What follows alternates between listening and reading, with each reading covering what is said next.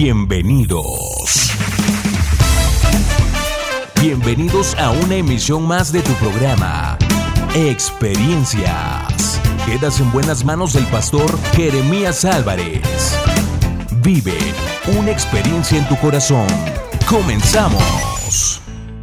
Hola, ¿cómo estás? Un gusto saludarte. Te damos la bienvenida una vez más a nuestra emisión de nuestro programa Experiencias. Hoy, hoy vamos a tratar un tema eh, que yo creo que nos va a ayudar a entender el por qué y cómo de los conflictos y cómo podemos solucionarlos. Estaremos hablando sobre cómo resolver los conflictos, solucionando los problemas con otros. Y bueno, tengo aquí en cabina eh, como apoyo en este programa al pastor Javier Carrasco. Pastor, un gusto tenerle entre nosotros hoy. A usted, pastor, muchas gracias por esa invitación en un tema por demás muy importante en el seno de la familia, de una organización, de una vida muy particular o de un ministerio. Así es. Como ve, yo creo que es un tema que yo creo que eh, ha rebasado muchas veces nuestras capacidades emocionales y de conducta de la sociedad como tal. Por supuesto que sí. Creo que no tenemos todas las herramientas necesarias para poder confrontar, y no solamente confrontar, sino buscar la solución a nuestros conflictos. Se presentan muchas opciones, pero creemos que hay una muy importante que lo vamos a conocer y lo vamos a ver el día de hoy. Así es, hermano. Pues un gusto, gracias por haber aceptado la invitación de estar con nosotros en la próxima hora. Y a ti que nos estás escuchando, te invitamos para que no te vayas, sigue sintonizándonos. Estamos en el programa de experiencias y hoy estaremos abordando el tema de cómo resolver los conflictos. Sigue en sintonía de experiencias. Continuamos. Qué amigo nos es Cristo. Él llevó nuestro dolor y nos manda que llevemos todo a Dios en oración.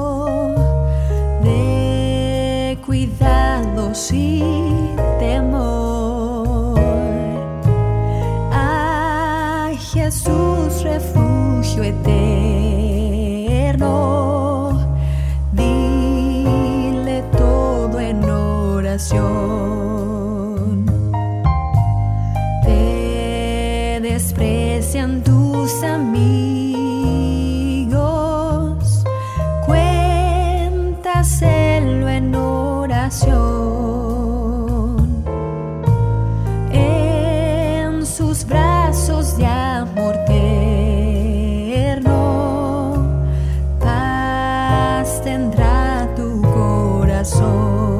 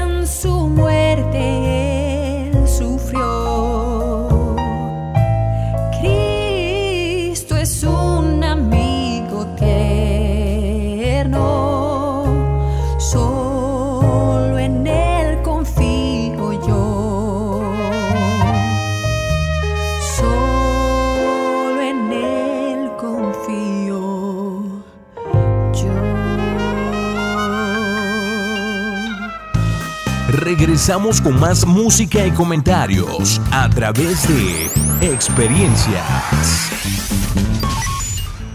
Muy bien, pues continuamos con nuestro programa Experiencias y te recuerdo, hoy estamos hablando sobre el tema cómo resolver los conflictos. Si bien es cierto, es un área en la que muchos eh, luchamos, en la que muchos hemos sido derrotados porque no hemos aprendido a solucionar conflictos intrafamiliares, eh, conyugales, entre la relación padres e hijos, socialmente, eclesiásticamente, los que de alguna manera eh, pertenecemos o asistimos o somos parte, por ejemplo, de una iglesia.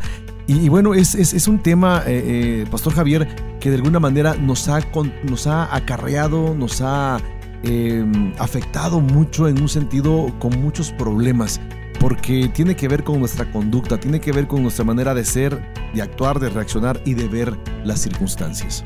Por supuesto que sí, pastor. De alguna manera, cuando nosotros nos relacionamos, ya sea en sociedad, con familia, o simplemente encontrarnos a nosotros mismos, tenemos que resolver conflictos.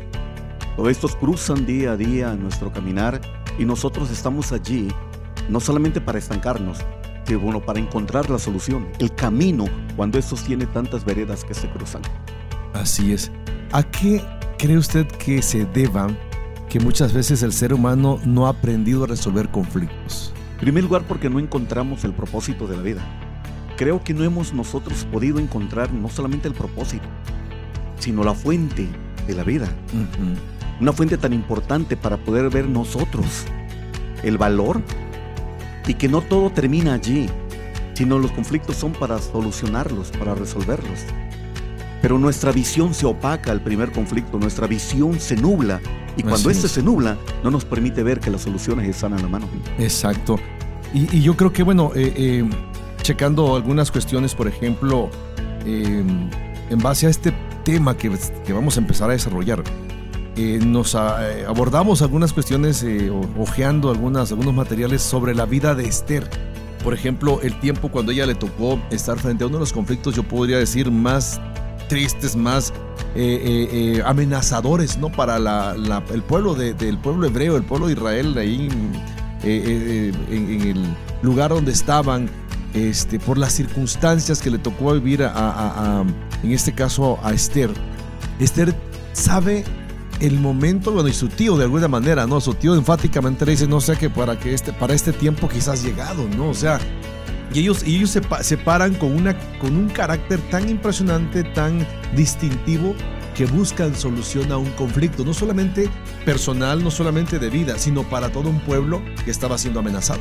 El conflicto y la posición en la que se encontró ese ser es digno de tomarlo en cuenta, de traerlo y contextualizarlo ahora. Así es. Porque Esther no pasaba ni por su mente, en su agenda diaria no estaba, el día de mañana voy a estar en esa situación. Así es. La vida te presenta casos de esa forma.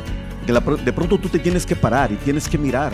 Muchas veces no estás solo, estarán personas a los lados. Como dije hace un momento, si se nubla la vista no verás quiénes están a tu lado, adelante o atrás, para impulsarte. Y los conflictos estarán frente a ti y siempre las herramientas para resolverlos. Así es. Ahora, si hablamos de conflicto, pastor, ¿Cómo, ¿Qué pudiéramos decir acerca de los conflictos? ¿Qué son los conflictos? Porque hay mucha gente que luego decimos, ¿no? Es que estoy conflictuado, es que están conflictuados, es que estamos conflictuados, pero a veces ni entendemos lo que estamos diciendo, ¿no? Entonces, a ver, díganos, ¿qué significa o qué tiene que ver eh, eh, eh, el conflicto como tal? Claro que sí. Los conflictos son desacuerdos, luchas o batallas relacionadas con principios o puntos de vista opuestos. Simplemente puede ser una organización, puede ser en una familia o simplemente nosotros cuando batallamos internamente. La palabra griega agón, que a menudo se traduce conflicto, es de donde proviene nuestra palabra en español agonía. Originalmente, fíjese, pastor, significaba lugar de conflicto. Con el tiempo la palabra llegó a significar el conflicto en sí mismo y después cualquier tipo de conflicto, lucha o pleito. Déjame decirle una definición más o el origen de una palabra, por ejemplo, de latín. En latín, la palabra es conflictuous, que significa acto de enfrentarse o chocar con. Es los orígenes de esta palabra, en la cual nosotros muchas veces no sabemos qué es exactamente lo que está sucediendo, qué nos está pasando, qué está sucediendo a nuestro alrededor. E, está chocando con.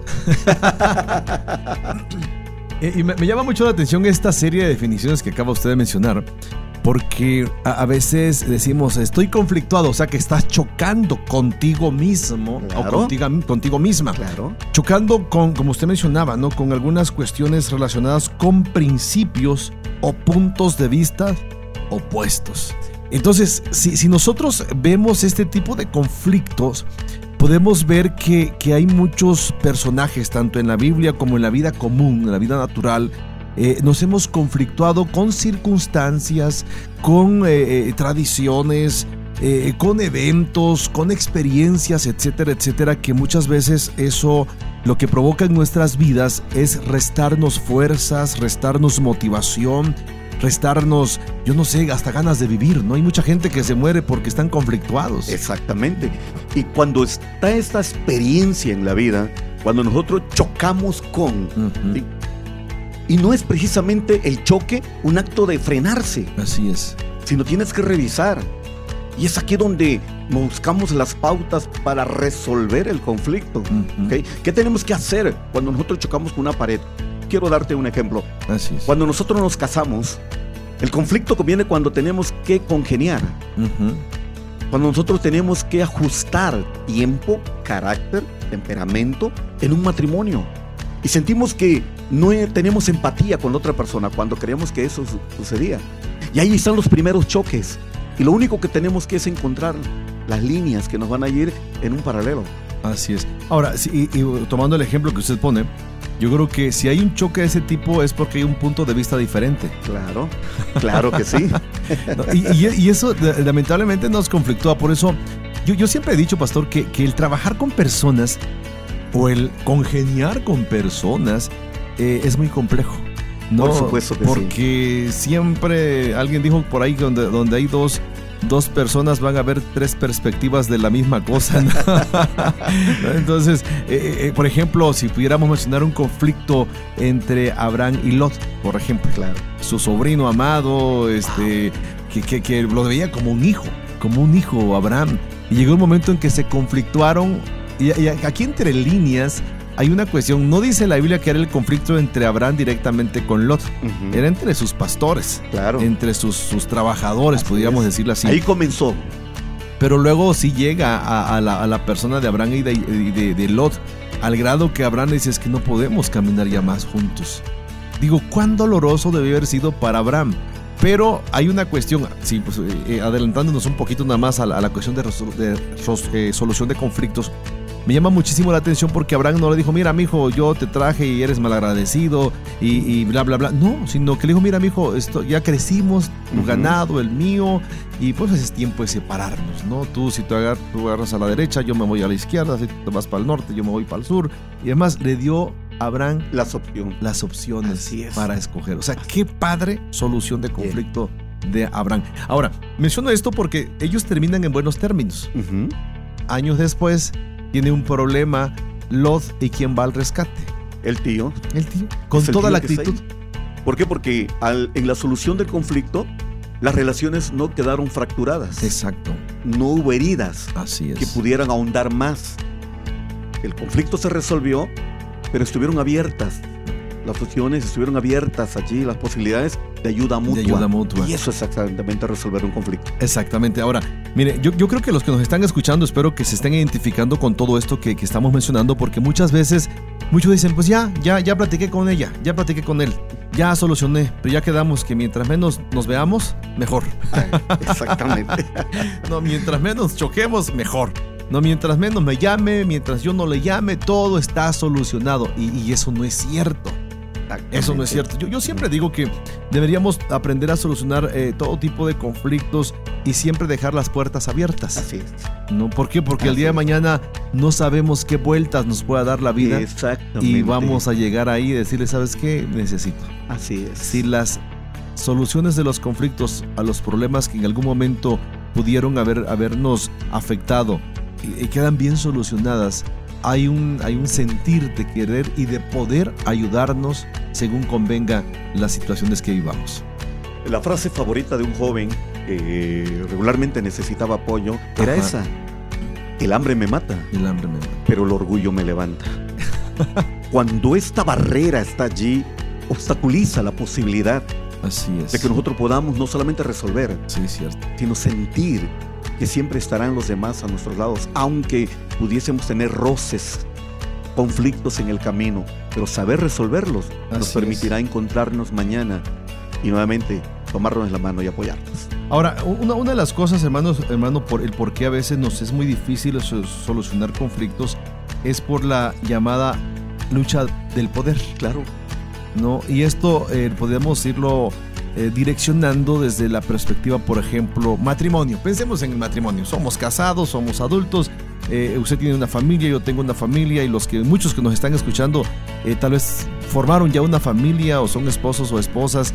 Aun cuando sean hijos, son parte de una familia. claro, Y a veces la lucha por el poder nos provoca conflictos. claro que sí. ¿no? Y, y la pregunta del millón a veces que nos hacen o nosotros nos hacemos, ¿quién manda?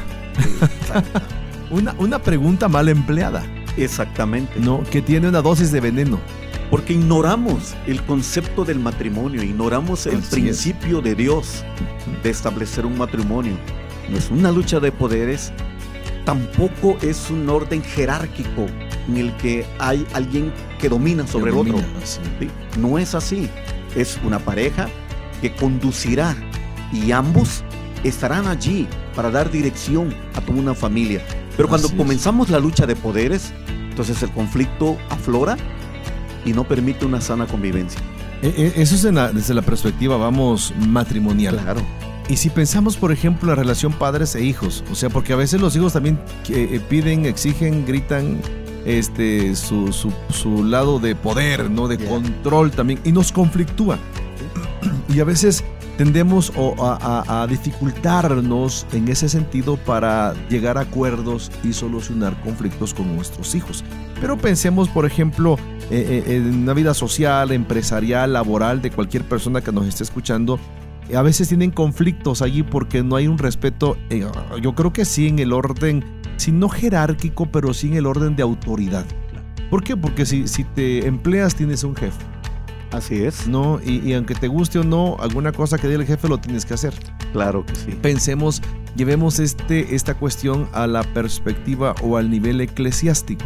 Wow, interesante. Hay algo que dijo usted muy importante, la palabra respeto. El respeto es tan importante en todas las áreas donde nosotros nos movamos, Así es. convivamos o laboremos.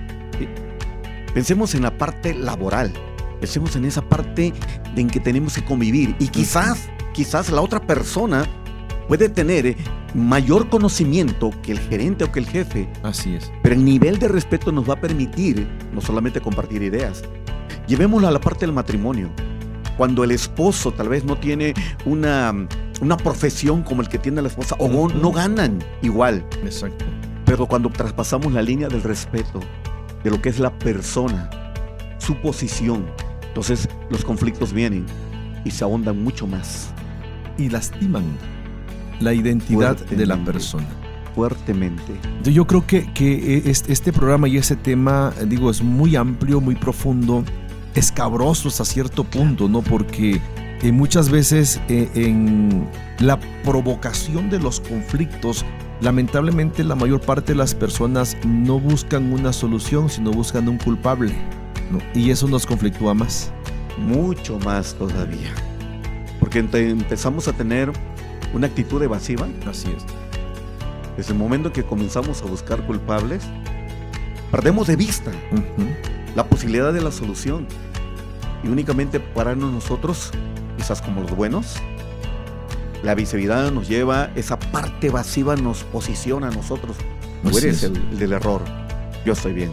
Ahora, si hablamos de lucha por el poder, regresemos, por ejemplo, a la historia bíblica que mencionamos hace un momento del tiempo de Esther, ¿no? Eh, eh, cuando ella, de alguna manera, le gustara o no a, este personaje que estaba en contra de ellos, a, Amán, eh, ella tenía, de alguna manera, autoridad. Digo, era una reina hermosa, dice la Biblia, que halló gracia ante los ojos del rey tenía de un lado, por un otro lado a un tío sabio, porque su tío de, de, Esther era muy sabio, eh, muy maduro, muy ecuánime en muchos sentidos. Y Amán como que empieza a sentir ruidos, ¿no? Emocionales. quizá envidia, falta de respeto y eso lo llevó a anhelar un puesto que no le correspondía a final de cuentas. ¿no? Bueno, el final de Amán es, muy triste y lamentable, pero, pero él, él, él, quería poder. Y uno de, los, uno, de los principales promotores de los conflictos, yo creo, es ese. El, el poder, la lucha por el poder, el, o, el poder de alguna manera mal enfocado, la autoridad mal enfocada y, y la sumisión eh, afectada. ¿no? De, por, por, el otro lado, ¿no? Entonces, cuando hay una persona con autoridad que sabe ejercer su autoridad y por otro lado tenemos a una persona que, que tiene la actitud de siervo o que reconoce el estándar de autoridad de otra persona, no hay conflictos, o sea, hay una interacción y una comunicación muy sana en todos los sentidos. Y esto, otra vez, lo regresamos a una relación padres e hijos, por ejemplo. Como padres decimos muchas veces nosotros, es que yo soy tu padre, yo mando. Mm, yo creo que, bueno, si eres papá y, el, man, el yo mando, yo creo que pudiera ser 100% efectivo, siempre y cuando seamos nosotros maduros, eh, eh, seamos nosotros sabios para ejercer la autoridad, porque de lo contrario estaríamos lastimando la identidad de los hijos también. No solamente le lastimamos, construimos. Así es. Marcamos una pauta de lo que pueda ser a futuro el desarrollo inclusive de, ese niño. Así es. Me llama mucho la atención en la historia de, ser la lucha de poderes entre Amán. Y se enfoca exactamente sobre Mardoqueo. Exacto. Pero si regreso un poquito más en la historia, la posición de poder del rey, que todo estaba bien, tomó una decisión en un estado inconveniente. Así es que marca ahora todo ese desenlace y lo que lleva a, la, a Esther precisamente a la posición de reina. Porque ya están en una condición inconveniente. Él, dice, pues que venga la reina, ¿no? La reina dice, no, yo no quiero platicar con él ahorita. Está borracho. Está borracho, sí, eso es lo que dijo, está, borracho. ¿Y esto qué generó? Un movimiento enorme en todo el reino, el palacio y todo. Alguien cambia de posición, alguien más viene a ocupar este lugar. Y siempre la pregunta es, ¿Qué trae este conflicto? Yo estoy viendo ahora una tormenta, pero ¿qué es lo que trae en sí? ¿Qué me puede enseñar? ¿Qué puede traer? Hace rato usted decía, en el seno de una familia, donde los padres de pronto ejercemos una autoridad, pero una autoridad por posición. Así es. Simplemente decimos, es que, porque yo soy tu padre. En primer lugar, estamos alterando ya ese principio de nuestros niños, porque un día ellos van a repetir el ciclo. Así es y se vuelve un círculo vicioso, porque estamos marcando una vida. Y ahora no solamente tengo el conflicto ahora, sino lo tendré también después. Formamos personas autoritarias Exactamente. sin entender la autoridad. Exactamente. La, la autoridad bien ejercida bendice. Digo, es lo que hace Dios con nosotros. Así es. no, la, el, el, autoritarismo impuesto lastima. Así es. Que es lo que hacen los dictadores. Así es. Como tal. Entonces, si nosotros hablamos de esto, yo creo que debemos ir contemplando algunos principios. Y bueno, lo vamos a ver después del corte. No te vayas, mira, estamos hablando sobre la resolución de conflictos y esto yo creo que va a tener eh, eh, eh, mucha, mucha profundidad con lo que vamos a hablar y esperamos que sea también de bendición y edificación para tu vida. No te vayas, estamos en experiencias. Sigue en sintonía de experiencias. Continuamos.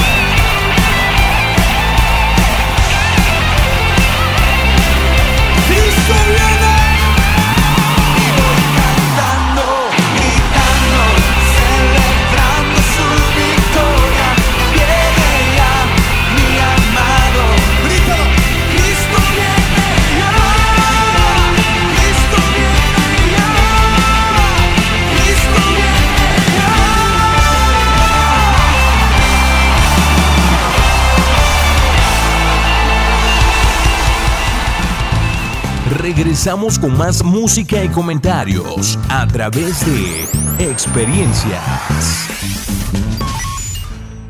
Muy bien, pues continuamos con nuestro programa Experiencias. Te recuerdo, estamos abordando el tema de cómo resolver conflictos, ¿no? Cómo podemos nosotros mejorar nuestras relaciones cuando decidimos resolver los conflictos. Y esto, esto es muy importante y básico que, que tú que nos estás escuchando puedas considerar.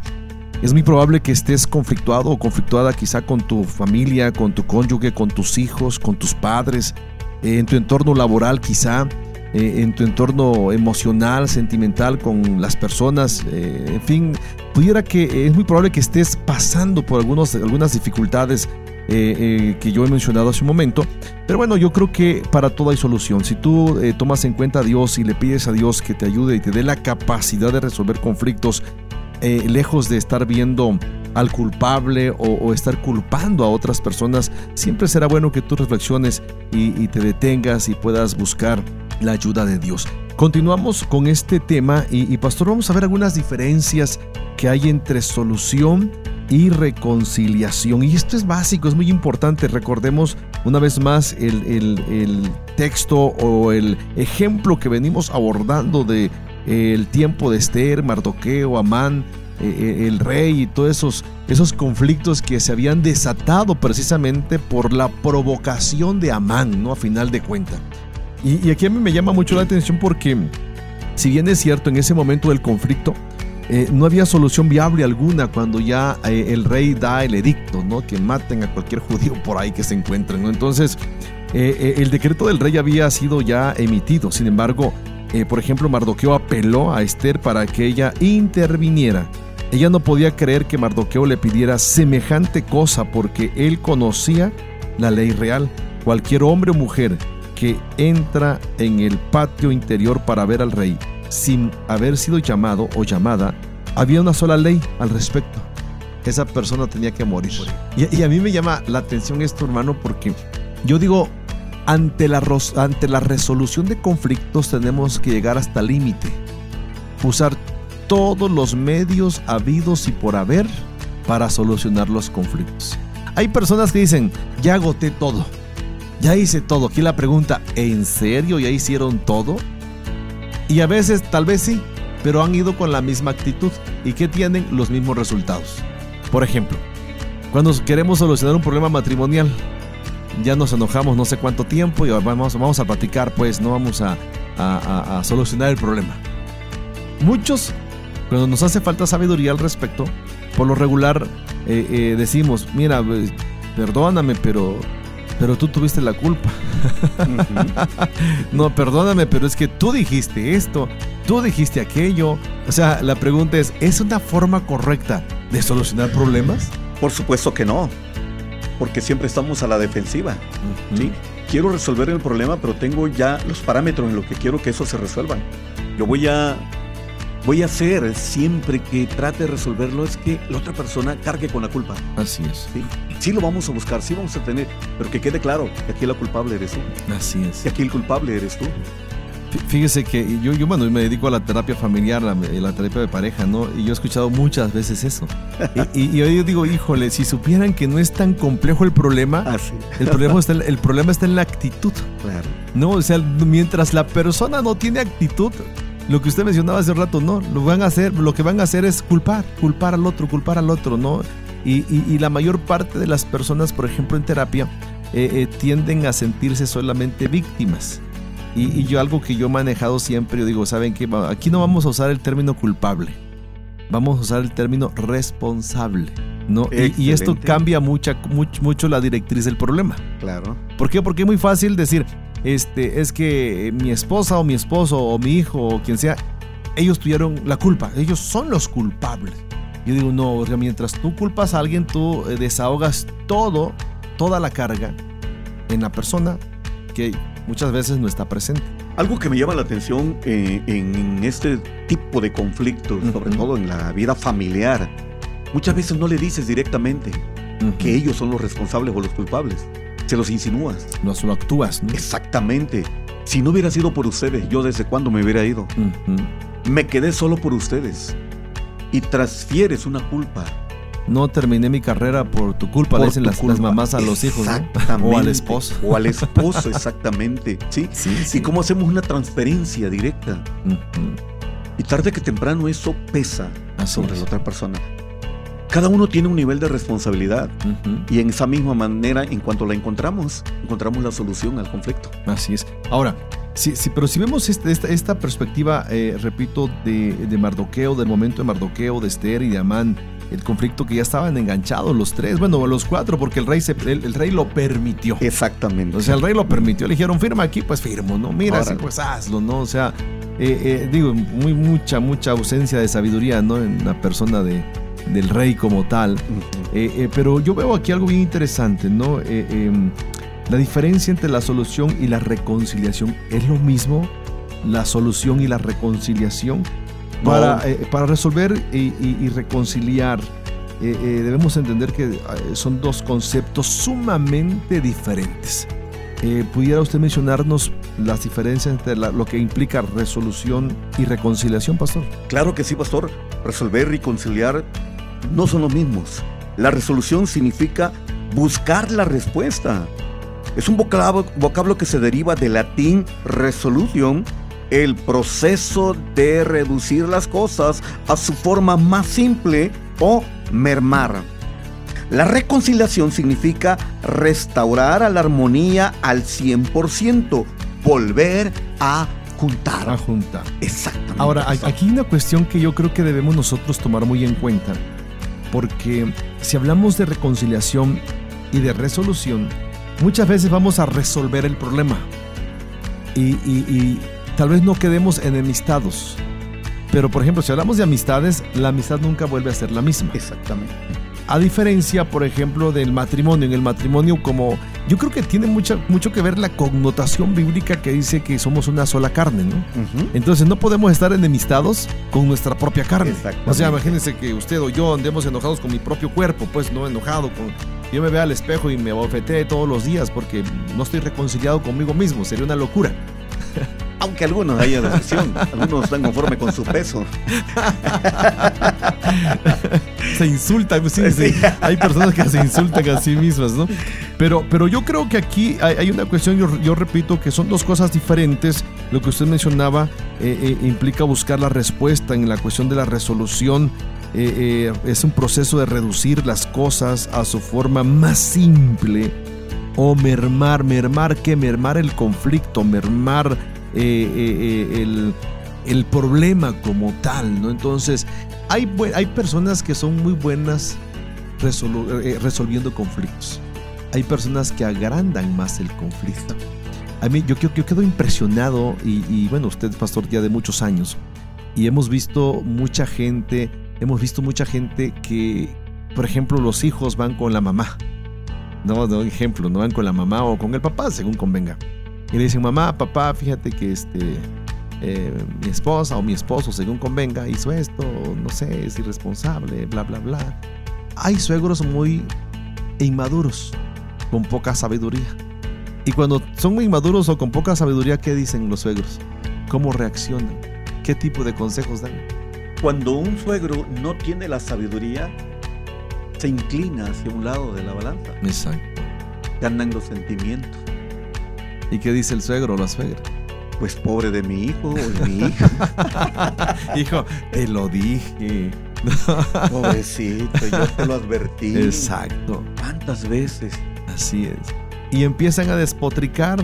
Yo he visto y he escuchado más muchas veces a, a- a las suegras, a la mamá, por ejemplo, del, del chavo, ¿no?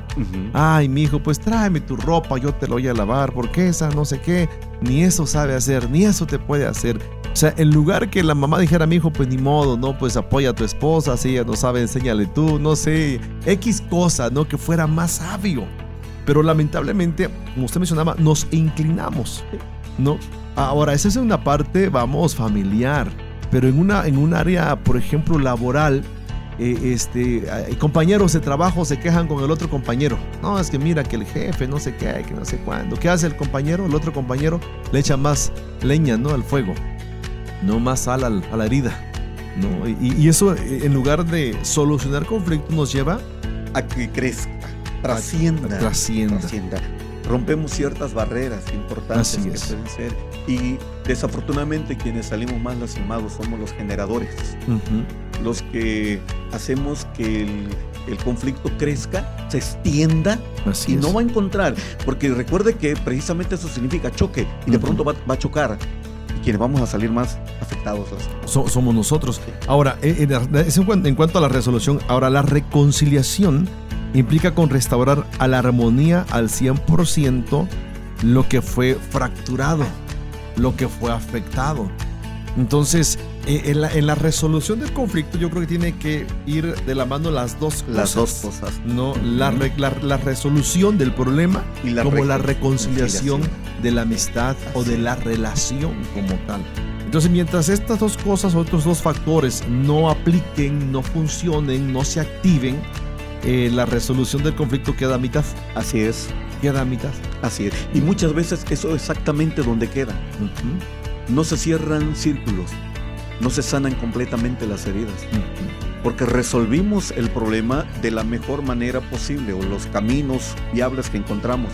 Pero la reconciliación hizo falta para que a pesar de distancias no existan esas heridas que aún sangren con el tiempo. que hay muchas personas en nuestro entorno social, familiar, eclesiástico, etcétera, con ese tipo de características. Exactamente. No que pasó el tiempo, dicen sí lo resolvimos, pero. Y lloran, ¿no? Así es. Siguen llorando. aun cuando lo cuentan. Sí. Y en algunas, en las iglesias ese es un motivo de constante testimonio, Sí. porque está presente todavía el problema. el dolor, la herida. ¿Y, y qué pudiéramos hacer al respecto? ¿Qué le puedo decir a los que nos están escuchando en base a este punto de resolución y reconciliación? Es tan importante encontrar que nosotros no solamente queremos resolver el problema a medias, pero lo queremos hacer con nuestras fuerzas, lo queremos hacer de manera visceral tal vez. En ello intervienen nuestros sentimientos. Pero si recordamos una palabra que vino desde los cielos, perdónanos, así como nosotros perdonamos. Yo estoy seguro que muchas personas que nos están escuchando ahorita, que usted, caballero, esa dama que me está escuchando, pero que ha querido resolver el problema que ahora le duele, pero algo que impide y es el perdonar. Quizás fue algo delicado y lo solucionaste, ¿sabes qué? Mejor cada quien por su camino, que pues, no te quiero ver, pero es cierto, aunque tal vez no lo ves, pero allá en el fondo duele. Entonces hay algo tan importante como es el cortar definitivamente, perdonar, soltar, dejar ir. No puedes cargar ya con ese bagaje de dolor, porque al finalmente te lastima a ti. Cada vez que metes tu mano a la maleta vas a encontrar todas esas herramientas que te lastimaron, esos recuerdos que te lastimaron. Por eso en la Biblia se nos enseña a perdonar como Él nos perdonó a nosotros. Así es. Y declararlo y decirlo, confesarlo. Yo perdono a mi padre, yo perdono a mi esposo, a mi esposa, yo perdono a mis hijos, yo perdono a quien te haya causado esa herida. Cuando aprendemos a perdonar, somos libres. Y yo creo que eso es lo- la parte básica. Cuando aprendemos a perdonar, a solucionar problemas, somos libres. Así es. Gracias, pastor. No te vayas, mira, seguimos en experiencia, vamos a un corte y continuamos. Sigue en sintonía de Experiencias. Continuamos. Abre mis ojos a ti y muéstrame más de ti.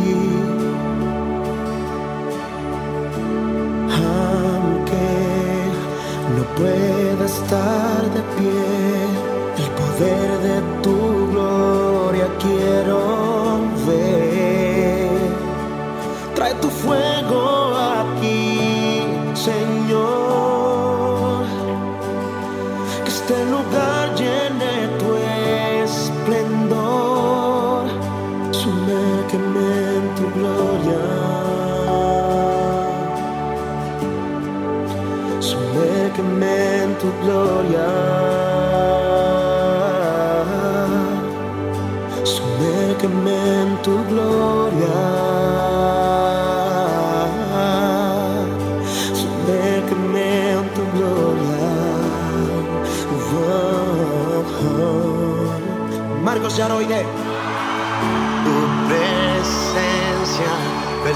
sobre mí por tu gracia me acerco a ti.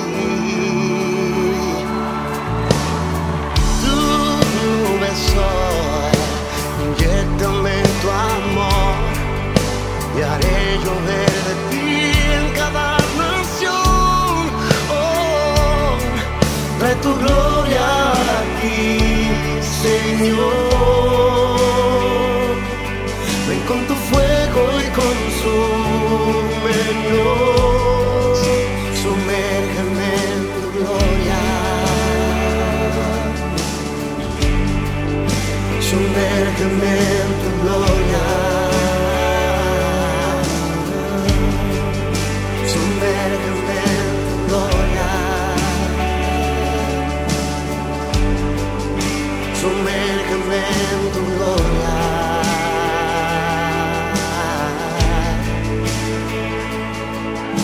tu gloria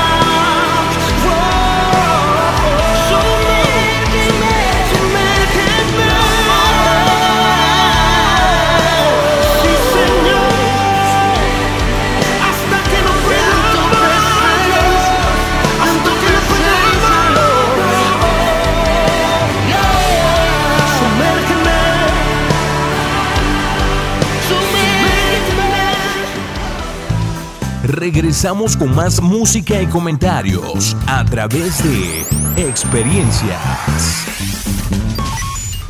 Pues bien, continuamos con nuestro programa Experiencias. Y bueno, yo creo que a estas alturas del programa espero que tú hayas estado reflexionando ya acerca de tus conflictos interpersonales, quizá conyugales, sociales, espirituales, existenciales, en fin. Eh, eh, es muy probable que en algún momento de tu vida hayas atravesado por alguna serie de conflictos o estés atravesando por algunos conflictos sin resolver. Aquí la pregunta es, ¿cuánto tiempo seguirás afectado por los problemas o circunstancias que aún no has resuelto? Hoy te invito para que tú reflexiones y pienses en ese respecto y puedas eh, dar el paso hacia la resolución de tus conflictos. Eh, decíamos hace un momento que eh, una de las características o un punto crucial e importante para solucionar conflictos es aprender a perdonar. Y, y eso yo creo que es un paso muy, muy definitivo que nos ayuda a dar ese paso hacia la libertad. Y bueno, continuamos, repito, con este tema eh, cómo resolver conflictos, solucionando los problemas con otros. Entonces esto tiene que ver con cómo mejorar nuestras relaciones con uno mismo, con los demás y muchas veces hasta con Dios. Eh, es es eh, hasta raro pudiera sonar esto, pero hay muchas personas, pastor, que están conflictuadas hasta con Dios. Exactamente. Están conflictuadas con el Señor. Definitivamente. Y lo difícil de esto, se, se antoja difícil, es cuando encontramos personas que no solamente enojadas, culpan a Dios Ujú. aún de todos sus errores o fracasos. Así es, por sus malas decisiones. No. Exactamente. Entonces, eh, es, es- es impresionante esto, ¿no? Porque eh, tenemos, yo creo, un Dios que lo, lo que siempre Él desea, como dice el profeta Jeremías en 29.11, ¿no? Es el bien para nosotros, Así. no el mal, siempre el bien. Y bueno, eh, eh, eh, eh, eh, 2 Corintios 13:11 dice, perfeccionaos, sed de un mismo sentir y vivid en paz, y el Dios de paz y de amor estará con vosotros, Ah. dice la palabra. Ahora, pero hay- una pregunta que yo quiero hacerle, pastor. ¿Qué pasa? ¿Es lo mismo perdonar que reconciliar? No, claro que no, pastor. No, no es lo mismo. Y esa es la razón. El perdón y la reconciliación no son los mismos, porque el perdón se enfoca en la ofensa, en ese acto, en ese momento, pudieran ser segundos, Así es. minutos. Ahí se enfoca precisamente el perdón, mientras que la reconciliación se enfoca en la relación. relación. El perdón no requiere que exista una relación. Yo te puedo perdonar y sabes qué, yo te perdoné. Está bien, no hay problema. Sin embargo, la reconciliación requiere que exista una relación de afecto, que haya un tiempo en el que se reúnan las dos personas, se pongan de acuerdo y caminen unidas para lograr la misma meta. Mire, pastor, que dice la Biblia. En Amós 3, versículo 3, andarán dos juntos si no estuvieren de acuerdo. Qué interesante, ¿no? Yo estaba pensando ahorita que usted estaba eh, dando esta definición eh, sobre muchas personas que luego dicen es que eh, no me perdonaste de verdad, ¿no? O sea, eh, no me perdonaste porque no lo siento, ya no eres la misma o el mismo de ayer, de antes. Y, y bueno, aquí lo que pasa es que sí se perdonaron, pero no se reconciliaron. ¿no? Entonces, eh, eh, aquí, aquí la cuestión es tomar en cuenta que el perdón, el perdón es, o sea, lo enfoca muy bien, va dirigido a la ofensa. O sea, te perdono por esto, no te perdono por aquello, te perdono porque me dijiste chaparro, porque me dijiste gordo, porque me dijiste, yo no sé, sea, X. ¿no? Te perdono por eso. Me ofendió, me lastimó. O sea que, ok, ya me pediste perdón. Pero si lo dejamos hasta ahí, la persona dice, ok, ya te perdoné, pero ya no quiero tener una buena relación contigo. O sea, no, o sea, no podemos caminar juntos porque estamos en desacuerdo, porque estamos viendo en diferente perspectiva, en diferente dirección, etcétera, etcétera. Por eso la ruptura, por ejemplo, de muchos matrimonios. Exactamente, es ahí donde se ve más palpable. Porque regularmente nosotros no estamos dispuestos a entrar en la reconciliación. Así es. Para nosotros o para eh, esas situaciones que se dan de conflictos, creemos que resolverlo es esto exactamente. Ujú. Ok, está bien, te perdoné y, porque no voy a actuar en tu contra. Te perdono porque voy a cuidar esto. Así es. Pero no quiero más eh, caminar contigo, no quiero que estés cerca de mí. La reconciliación es eso. La reconciliación va más allá precisamente. Perdonaste la ofensa, pero estoy dispuesto a caminar contigo. Estoy dispuesto a caminar de tu, de tu lado, de la mano, a elevar proyectos juntos, cimentados, basados en la confianza. Porque se enfoca en la relación. Exactamente. Entonces, eh, tú que nos estás escuchando, yo, yo te voy a repetir esto porque es muy importante que lo tomes muy en cuenta. La, el perdón se, enfoca, se enfoca en la ofensa. Eh, la reconciliación se enfoca en la relación. Entonces, Dios hizo integral eso. Dios nos perdona, pero también Dios se enfoca en la reconciliación que tiene que ver con la relación, ¿no? Por eso Pablo dice que, que eh, eh, eh, Dios o Cristo vino a accionar el ministerio en nosotros de la reconciliación, no solamente del perdón, sino de la reconciliación. Y vino a reconciliar esos pueblos que estaban separados, ¿no? Me llama mucho la atención lo que dice Apocalipsis 3:20. Ujú. Dice, aquí yo soy a la puerta y llamo. Si alguno oye mi voz y abre la puerta, entraré a él, cenaré con él y él conmigo. Es Jesús tocando la puerta de nuestras vidas. Nosotros abrimos, nos perdona, pero quiere tener una relación con nosotros. Que eso va más allá. O sea, es, sería en orden, perdón, reconciliación, relación que tiene que ver con intimidad. Así es. ¿no?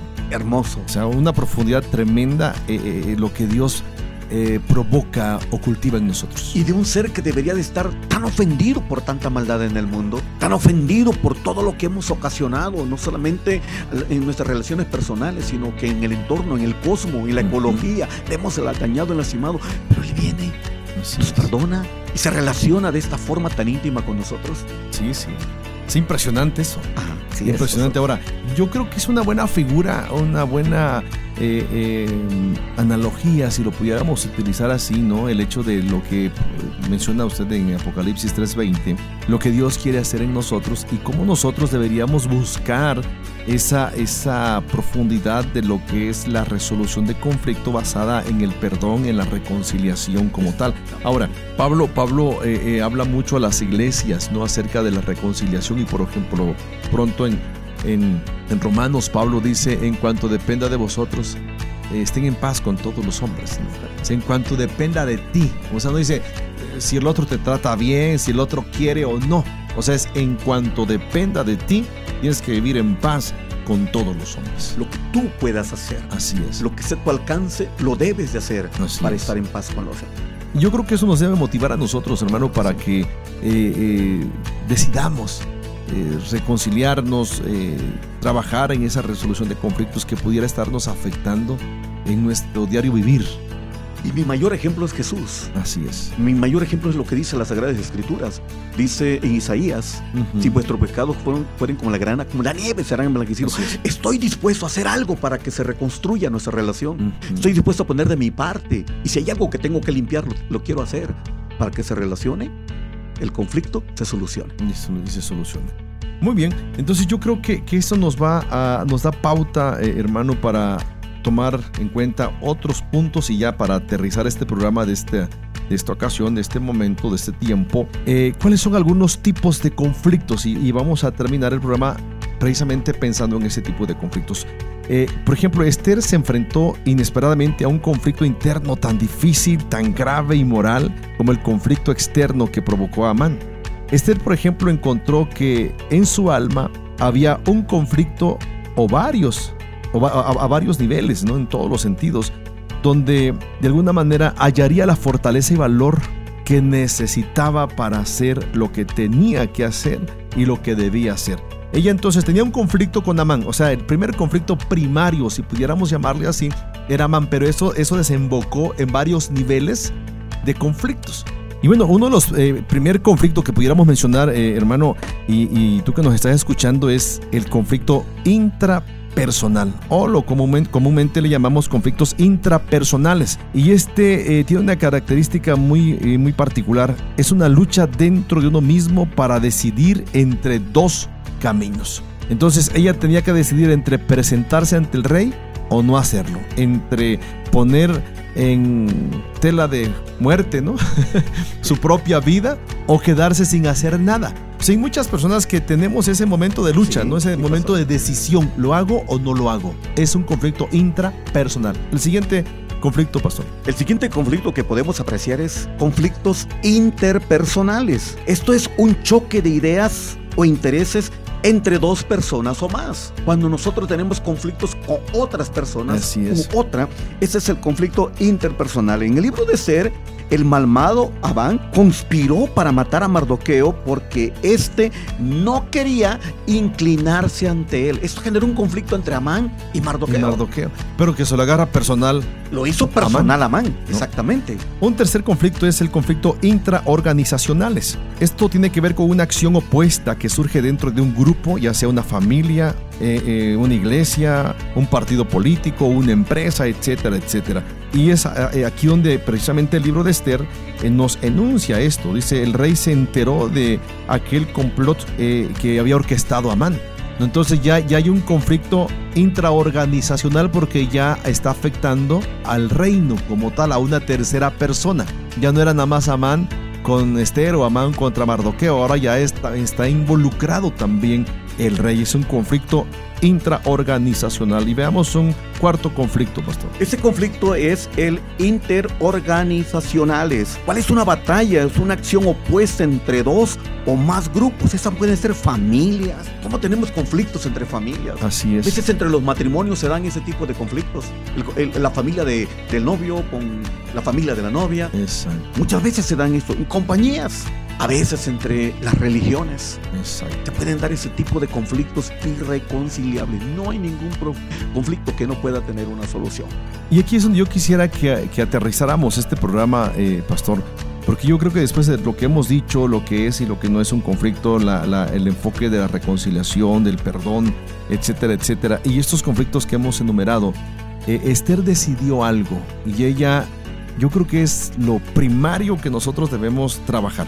A veces queremos solucionar problemas externos y no hemos sido capaces de solucionar problemas internos. ¿no? El Señor, de alguna manera, digo, eh, enfocó algo, ¿no? De, de, predicar allá, pero predicarnos a nosotros mismos como tal. O sea, eh, eh, poder ayudar, querer ayudar allá afuera, pero lo principal o lo primario es debemos trabajar con nosotros mismos. Así es. Las circunstancias, los problemas, eh, los conflictos que tengamos sin resolver, tenemos que enfrentarlos.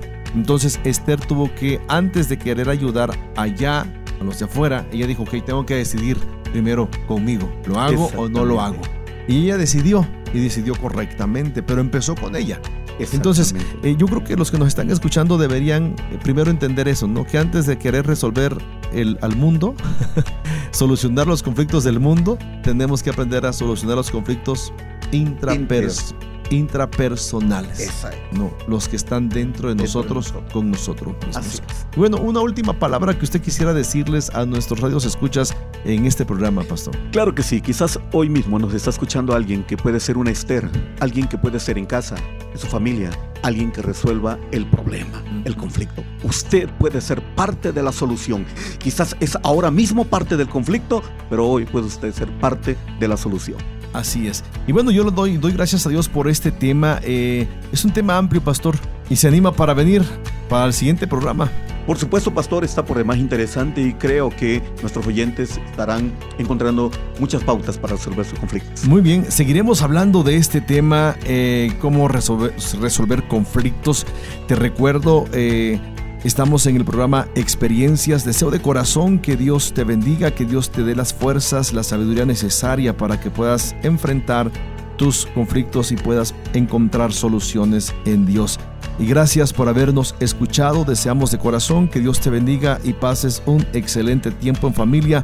Te recuerdo, nos puedes sintonizar eh, toda nuestra programación de Doom Radio en www.doomradio.com.